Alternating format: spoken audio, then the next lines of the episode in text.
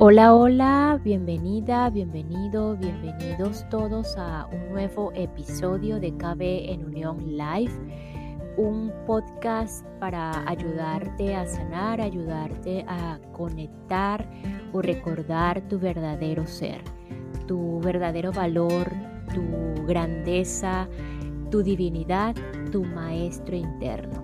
Y es por eso que el día de hoy hago la siguiente reflexión ¿Estás dispuesto a, permitir, estás dispuesta a permitir eh, esta guía, este, este recordatorio, este, esta conexión con tu verdadero ser, con tu maestro interno? ¿Estamos dispuestos a permitir esta guía? Y al, al hacernos la pregunta y responder, eh, si estamos dispuestos o no, eh, estamos dispuestos a hacer intercambios de nuestras pesadillas por los sueños felices del amor. Y cuando hablo de pesadillas es porque hemos elegido un sueño en el que, en el que hemos tenido todos, absolutamente todos aquí, no podemos negar que hemos tenido pesadillas. Y cuando hablo de pesadillas pueden ser miedos o simplemente lo fisiológico cuando vamos a dormir, que tenemos esos sueños que no nos gustan, esos sueños desagradables, esas pesadillas, eh, esas historias de terror que las tenemos cuando vamos a dormir o aún despiertos en el día a día podemos tenerlas. Pero cuando, cuando nos damos cuenta que hemos elegido un sueño en el que hemos tenido pesadillas, al mismo tiempo queremos, eh, queremos no. En particular, quiero alentarte que ese sueño no es real. Esto suena como un poquito metafísico y abstracto, pero sé que ese verdadero ser que cada uno tenemos allí dentro lo está entendiendo perfectamente. Y aquí la única ventaja de traer las pesadillas a la conciencia, cuando nos hemos venido trayendo una secuencia de, traer los pensamientos ocultos a la luz, de reconocer los miedos, de no negar esos miedos. Entonces la única ventaja de traer estas pesadillas a la conciencia es poder mostrar que no son reales, y que su contenido no significa nada, aunque creamos, creamos y pensemos que sí son reales. Y mm, no nos imaginamos, o sea, cada uno de nosotros no tenemos idea del deseo profundo de intercambiar esas pesadillas por los sueños felices del verdadero amor. Que todos, absolutamente todos tenemos y que además de que tenemos ese, ese deseo profundo, está el recuerdo allí y está ese entendimiento que vuelve, vuelvo y repito, puede ser un poco abstracto y pareciera no entenderse, pero sé que lo están entendiendo. Entonces, recordándote que pesadillas puede ser igual a percepciones falsas, eso que percibimos en el afuera que no es necesariamente que sea verdad o sea eh, real o sea falso o verdadero. Y pues lo podemos llamar también miedos eh, o pensamientos ocultos, como lo, lo hemos venido llamando. Y pues cuando elegimos intercambiar esas pesadillas o esos miedos por los sueños felices o por un sueño feliz, estamos permitiendo que nuestro maestro interno, ese maestro que siempre les hablo, ese recordar, ese maestro interno que está allí, esa presencia, ese estado en donde estamos en calma, en serenidad y en donde nada nos angustia, nada nos preocupa y en el que estamos en paz principalmente. Al elegir intercambiar nuestras pesadillas o miedos por los sueños felices, volverte el tomador de decisiones en cuanto a ese intercambio, estamos permitiendo que nuestro maestro interno nos guíe hacia el camino de la paz y del amor. Eso es automático. Entonces en cada instante en que volvemos a elegir, volvemos a decir, ¿sabes qué? Intercambio esta pesadilla, este miedo que tengo que mm, por, por un sueño feliz, por el camino hacia la paz, hacia el verdadero amor.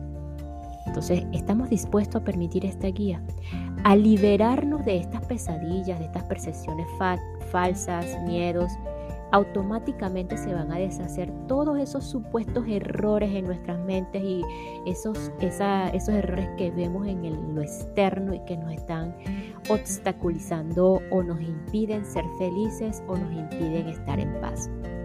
Entonces, por el día de hoy tomamos una respiración profunda, profunda, cerramos los ojos y decimos mentalmente o lo podemos decir en voz alta, intercambio las pesadillas por los sueños felices del amor.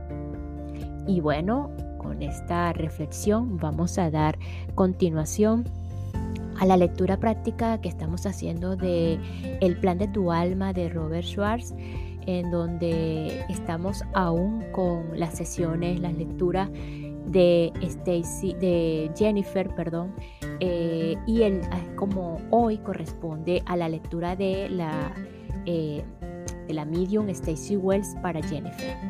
Sin más que decir, continuamos.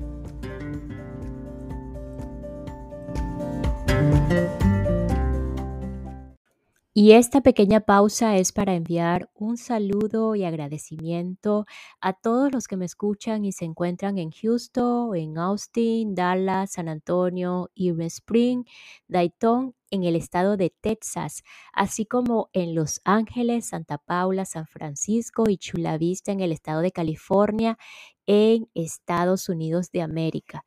Thanks for listening to me, América. La lectura de Stacy Wells para Jennifer. Para obtener información adicional, pedí a la medium Stacy Wells que realizará una lectura complementaria para Jennifer. Como siempre, di a Stacy los nombres y fechas de nacimiento, es decir, la información que su espíritu guía necesita para conseguir la información relevante y ofrecérsela. Además, le conté la naturaleza de las discapacidades de los chicos. Comenzamos con algunos momentos de silencio mientras Stacy estaba en trance. Se está hablando sobre que debe ser independiente y sobre buscar un reto que le obligue a mantenerse por sí misma, anunció Stacy. Entonces comenzó a canalizar la conversación. Jennifer, ¿por qué tiene que hacerse esto de un modo tan difícil? El espíritu guía dice, es tu elección aprender de manos de otros y experimentar el crecimiento a través de tus relaciones, tanto las difíciles como las tranquilas. Realizar con éxito el papel de tu madre con estos chicos es un propósito muy elevado y un modo de honrarlos. Esto cumplirá tu deseo de ser de ayuda de un modo que no habías experimentado antes. Aunque no veo a los dos niños en su sesión de planificación, tengo la certeza de que los conoce, a pesar de que no ha hablado aún con ellos. Son parte de su grupo de almas, se trata de un grupo de almas muy evolucionado. Son almas que viven de acuerdo con unos ideales elevados y que les gusta formar parte de grandes desafíos. Tener a estos chicos en su vida les servirá de recordatorio inconsciente de que deben mantenerse centrada y con los pies en la tierra. La elección es aceptarlo así o bien ir en la dirección opuesta y no hacerse cargo de sus responsabilidades. Ella quiere tomar el camino más elevado. Veamos si puedo ir hacia adelante al momento en el que Jennifer habla con Ryan y Bradley. Hubo una larga pausa mientras Stacy cambiaba a otra parte de la sesión de planificación. Su lectura para Jennifer estaba teniendo lugar de un modo típico. El espíritu guía de Stacy generalmente la lleva a lo general, a la información global, antes de presentarle detalles más concretos. En otra vida ya ha sido la madre, la madre de Bradley, de modo que él se siente muy cómodo con ella. Es importante que su madre sea alguien con quien ya se sienta cómodo por la elección que ha hecho sobre la ceguera y porque será un niño muy sensible. Lo escucho hablar con ella sobre los miedos que tiene. Sus miedos provienen de una vida anterior en la que pasó toda su infancia en un, orfanato en Inglaterra. Nunca conoció el amor de su madre, o de una madre, perdón. Fue maltratado física y psicológicamente. Esa vida lo marcó. No quiere ponerse de nuevo en un mundo en el que puedan hacerle daño. Dice que necesita vivir una vida física de este modo para poder abandonar los recuerdos traumáticos. Siente que si puede vivir una vida en la que se preocupen por él, eso le ayudará a liberarse de las cicatrices. Además, Bradley eligió la ceguera para no tener que ver con las crueldades del mundo. Jennifer siempre es generosa y amable. Estuvo de acuerdo con esto. Jennifer tiene un historial de ser generosa y hacer cualquier cosa por cualquiera que le importe, solo con que se lo pidan. Siente que ese es el modo correcto de comportarse con la gente que ama. Por lo tanto, asiente. Ahora déjame ver si podemos ir hacia Ryan. Una vez más se produjo una pausa mientras Stacy cambiaba a otra parte distinta de la planificación prenatal. Veo el alma de Ryan hablando con Jennifer. Señala que sus desequilibrios le recordarán que debe personalizarse con otros muy seriamente. Cada vez que él actúe será un desafío para mantenerse tranquila y centrada en lo que realmente importa, ya que su amor su mayor desafío en esta vida es desarrollar un sentimiento muy fuerte de sí misma. Tener a Ryan en su vida la mantendrá centrada en ese desafío kármico. Le estoy pidiendo a mi guía que me muestre el propósito concreto por el que estos desafíos ayudarán a Ryan. Estuve expectante mientras Stacy escuchaba las palabras de su espíritu guía. Ryan ha vivido siete vidas siendo un individuo muy aplicado e inteligente. Durante una vida fue científico. Lo que oigo es que se ha cansado de vivir tantas vidas de retos didácticos y científicos. Quiere ser el desequilibrado y experimentar cómo es eso. Estoy preguntando por qué tomó estas decisiones concretas, las discapacidades. Stacy hace otra pausa mientras el espíritu guía le habla. Debido a la invalidez, Ryan no tiene expectativas de vivir una vida de éxito. Ha abandonado esa carga. Su mente es libre para explorar lo que quiera. Su autismo es un handicap para, suficiente poderoso, para, para lo suficientemente poderoso y no espera superarlo.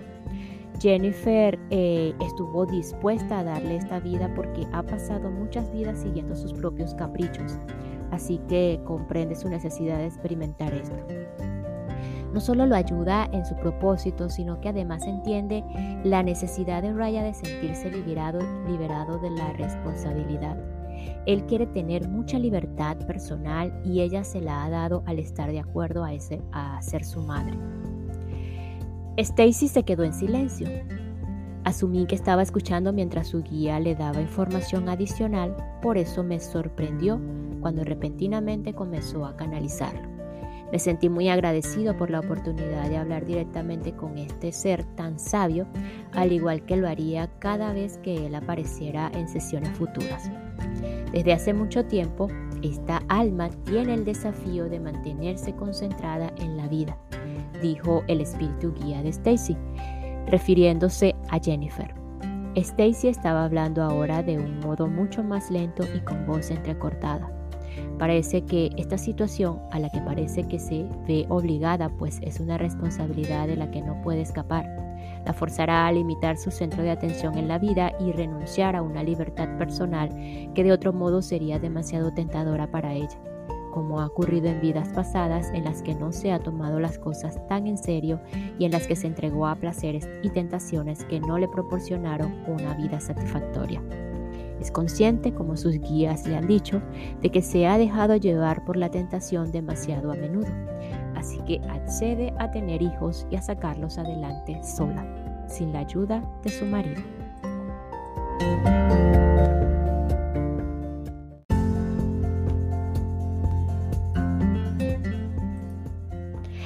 Anteriormente, Corby había visto una vida en la que Jennifer había desarrollado un don la comunicación, que sería de valor para sus hijos. El espíritu guía de Stacy estaba hablando en ese momento de algunas de las otras vidas pasadas de Jennifer. Cuando las almas planean vidas, generalmente lo hacen como respuesta a sus encarnaciones previas. Generalmente un par de vidas concretas tienen gran relevancia e impactan en la planificación. Como creía que ya había comprendido por qué Jennifer, Ryan y Bradley habían planeado sus vidas como lo habían hecho, decidí seguir preguntando. ¿Qué más motiva a las almas a planear vidas en las que son padres de niños discapacitados? Pregunté. Las almas eligen discapacidades porque esto les da oportunidades que no tendrían normalmente, contestó el espíritu guía.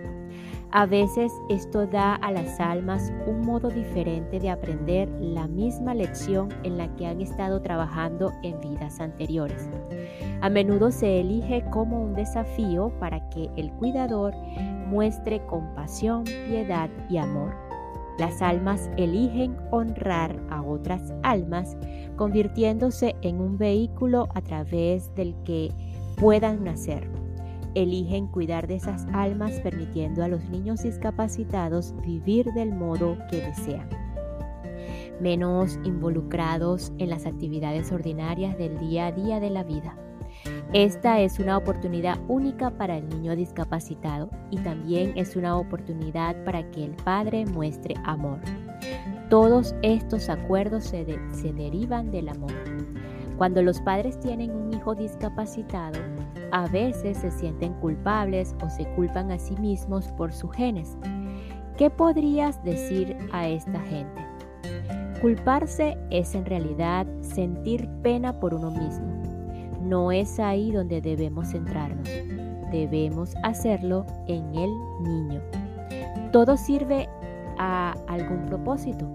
Lo que creéis que es una desventaja es en realidad un desafío que con frecuencia resulta ser una ventaja. Recordad que todo ha sido planeado.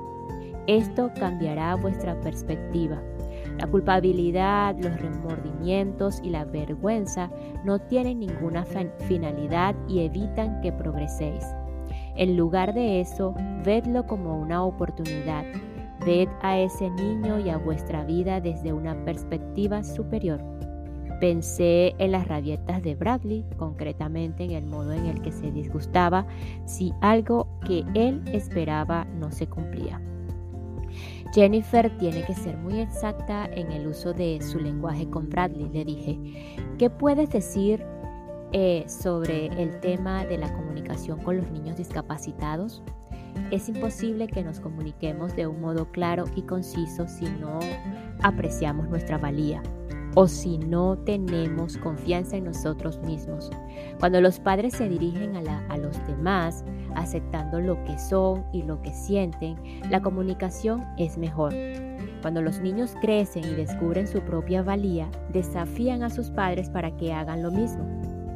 Jennifer quería ser menos espontánea en esta vida. En el pasado sus vidas fueron tremendamente espontáneas y no fue capaz de discernir lo que era mejor para ella. Cuando sus hijos le piden que revise cada palabra que dice, le están ayudando en esta lección. Con mucha frecuencia hablamos sin pensar en el impacto que tendrán nuestras palabras. Los niños discapacitados recuerdan a sus padres que deben asegurarse de que la comunicación sea clara. La historia de Jennifer, Ryan y Bradley nos muestra que no hay culpa o fracaso involucrado en el hecho de dar a luz a un niño discapacitado. Generalmente los niños eligen sus discapacidades antes de nacer debido al crecimiento que obtendrán. De un modo similar, las almas que planean ser sus padres eligen esa experiencia en el aprendizaje que generará. Hasta cierto punto, la planificación está basada en vidas pasadas, en, en, compensación por una vida emocionalmente dura en la que su infancia transcurrió en un orfanato Bradley diseñó una vida en la que estaría seguro, en la que lo cuidarían y lo apoyarían. Su decisión de sanar los miedos residuales y el trauma de esa vida no es sorprendente. El alma busca la sanación en las siguientes encarnaciones. Ryan deseaba un descanso tras las intensas presiones de siete vidas anteriores al crear vidas en las que no podrían comunicar sus verdades al mundo, tanto Ryan como Bradley buscaban equilibrar el karma creado por sus acciones durante la Segunda Guerra Mundial. En su vida durante la guerra, Jennifer tenía miedo de ser rechazada y no escuchada. Quizá ella como Bradley buscaba sanar un miedo que aún tenía y por eso acordó ser la madre de dos niños que en ocasiones la rechazarían y no serían capaces de escucharla. Los temores ocultan el recuerdo de nosotros mismos como almas eternas. Si evitamos esos miedos, el velo se hace más grueso. Si los aceptamos, apartamos ese velo para revelar la valentía del alma que planeó una oportunidad para poder eliminar el miedo. Algunas de nuestras planificaciones prenatales están basadas simplemente en un deseo de tener nuevas experiencias. Ryan, por ejemplo, no solo buscaba un descanso, sino también la oportunidad de experimentar el desequilibrio. Los desequilibrios se sienten en su vida por ejemplo los violentos cambios de humor debido al trastorno bipolar, contrastan tanto con sus encarnaciones previas como con la vida que conoce cuando está en espíritu, una vida de perfecto equilibrio divino. En general, eh, sus experiencias actuales están creando equilibrio y capacidad para poder apreciarlo. Sin desequilibrio, Vaya no podría conocer totalmente el equilibrio. Con alma dejará, como alma, perdón, dejará esta vida con una comprensión más profunda de su belleza. Esta comprensión es un regalo de su vida física y de su madre, que accedió antes de nacer y hacer que esa vida fuera posible. Jennifer, Ryan y Bradley también dieron forma a sus vidas para aprender ciertas lecciones. Los tres están aprendiendo la importancia y el valor de la comunicación y Jennifer está profundizando en la comprensión de la verdadera comunicación, cualidad que demostró de un modo tan admirable en su última encarnación. Fue por esa sabiduría por lo que Ryan y Bradley la seleccionaron para que fuera la maestra que les enseñara esta lección. Al enseñar Ryan y Bradley a comunicarse, está ayudando a sus almas y al ayudarlas con compasión y amor incondicional avanzará a lo largo de la espiral evolutiva y pasará de ser un alma madura a convertirse en un alma anciana. Discapacitados o no, los niños son los maestros de sus padres y Ryan y Bradley enseñan a Jennifer incluso mientras aprenden de ella. A través de ellos, Jennifer aprende a ser paciente, a reconocer su propia valía, la capacidad de llevar una vida disciplinada y la actitud de permanecer centrada y con los pies en la tierra. Además de la enseñanza directa de los niños, también impulsan el crecimiento de sus padres a través de la gente que llevan a sus vidas. Esto también se planea. Cuando diseñamos nuestras vidas, disponemos las circunstancias que traerán hasta nosotros, al resto del de almas con todas, las con todas las que deseamos trabajar. Cuando eh, hablo con otros padres de niños discapacitados, todos comentan la cantidad de personas tan extraordinarias que han conocido gracias a las discapacidades de sus hijos, personas a las que sienten que ya conocían. En realidad así es, a menudo hay un lazo especialmente entre ellos y eh, que va más allá del hecho común de tener hijos discapacitados. Como hemos visto, Ryan y Bradley eligieron obstáculos muy diferentes a través de los cuales están enseñando a Jennifer y se están desafiando a sí, a sí mismos. Algunas almas se sienten más inclinadas que otras a elegir grandes retos. Las almas que tienden a esto, como la de Ryan, buscan el equilibrio durante el lapso de muchas vidas si Ryan y Bradley eligen continuar trabajando en elecciones de comunicación, podrían diseñar encarnaciones en las que la comunicación fluya fácilmente o en las que sean grandes comunicadores. En cierto momento somos capaces de recordar las almas que planeamos conocer y los desafíos vitales que les seleccionamos. La fascinación de Jennifer, por el autismo, tanto en el instituto como en la universidad, no era sino un vago recuerdo de su programa prenatal. Además de un atisbo a su memoria, su interés fue como intuitivamente señaló el modo en que su alma la preparó para que lo que estaba por venir. Nuestras almas están en constante comunicación con nosotros suministrándonos amorosamente anhelos e intereses que serán el trabajo de base para el futuro. Si escuchamos atentamente, podremos oír cómo nos susurran los desafíos que hemos planeado. Jennifer está en lo cierto cuando dice que fue elegida, igual que lo fue su ex marido. Desde la perspectiva de la personalidad podría parecer que la dejó sola con la dificultad de criar a dos niños discapacitados. Sin embargo, Jennifer planeó este aspecto con un alma que la ama y que aceptó darle la experiencia que buscaba, igual que ella acordó dar a sus hijos la experiencia que deseaban. En este guion no hay villanos, solo almas que actúan por amor y con amor. El mismo que impulsó a otros dos miembros de la familia, Bradley y Sara, a planear una relación íntima en la que Sara de forma intuitiva comprendería y comunicaría las necesidades de Bradley. Del mismo modo, la comprensión de Sara de la necesidad de su madre de centrarse en los chicos es un eco de su planificación prenatal. En el tramado de estos planes de vida hay una intrincada coordinación de retos, motivados por sus deseos de evolución personal y de ayudar a los demás Jennifer, su ex marido, Sarah, Ryan y Bradley eligieron unos a otros por amor, igual que otros niños discapacitados y sus hermanos y padres se eligen unos a otros por amor. El amor se incrementa mientras se entrega. Como estas almas son amor, se expanden mientras aman. El desafío de criar a un niño discapacitado es una oportunidad para amar. A pesar de sus penurias y sufrimientos, este desafío que tan valientemente es aceptado por Jennifer y su familia es por tanto una expansión de sus almas. Todos son héroes silenciosos. Es posible que Bradley y Ryan no sean recompensados en la forma en que la sociedad otorga premios o reconocimientos, pero sus logros serán grandes. La paciencia y la compasión de Jennifer puede que no tenga galardones, pero su contribución será profunda lejos del mundo de la competición y la conquista, sin buscar ni recoger fama o alabanzas, millones de niños discapacitados y sus padres llevan vidas en las que su valor se pone a prueba y se reafirma diariamente con dignidad y gracia. Estas son vidas de una callada magnificencia.